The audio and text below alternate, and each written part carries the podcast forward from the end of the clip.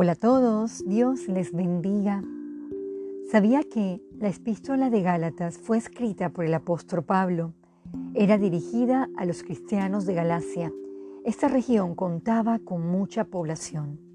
Dentro de ella había un grupo religioso legalista que insistían que para ser salvo tenía que someterse a la circuncisión y a la ley de Moisés. El tema de hoy es religiosidad versus el verdadero cristianismo.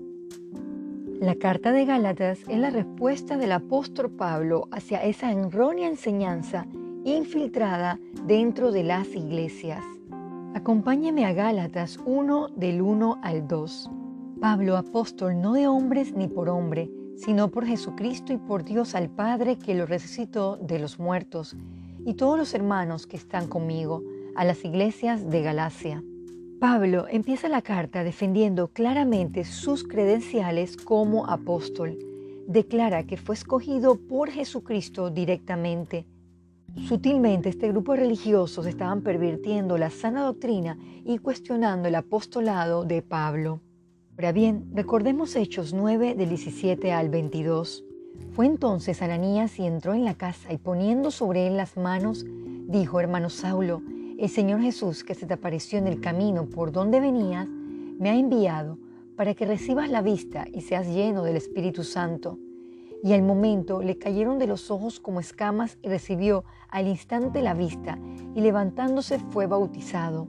Y habiendo tomado alimento recobró fuerzas y estuvo Saulo por algunos días con los discípulos que estaban en Damasco. Enseguida predicaba a Cristo en las sinagogas diciendo que éste era el Hijo de Dios y todos los que lo oían estaban atónitos y decían, ¿no es este el que asolaba en Jerusalén a los que invocaban este nombre? Y a eso vino acá para llevarlos presos ante los principales sacerdotes. Pero Saulo mucho más se esforzaba y confundía a los judíos que moraban en Damasco, demostrando que Jesús era el Cristo. Tal cual lo detalla en el versículo 1, Pablo, no de hombres ni por hombres. ¿Nos estamos dejando arrastrar por una falsa religiosidad? Sigamos leyendo los versículos de Gálatas 1 del 3 al 4.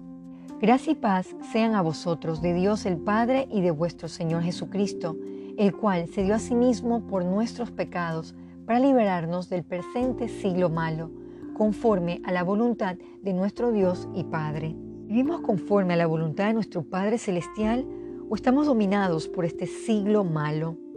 Leamos Filipenses 2, versículo 15.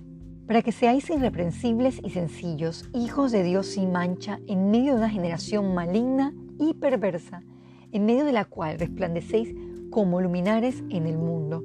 Solo uno nos puede librar de esta generación maligna y del pecado y de este siglo malo. Ese es Jesucristo que es el único que merece nuestra adoración, alabanza y honra. El apóstol Pablo cierra su salutación en Gálatas 1 con el versículo 5, a quien sea la gloria por los siglos de los siglos. Amén. ¿Estamos glorificando a Dios? ¿Le alabamos? ¿Le agradecemos?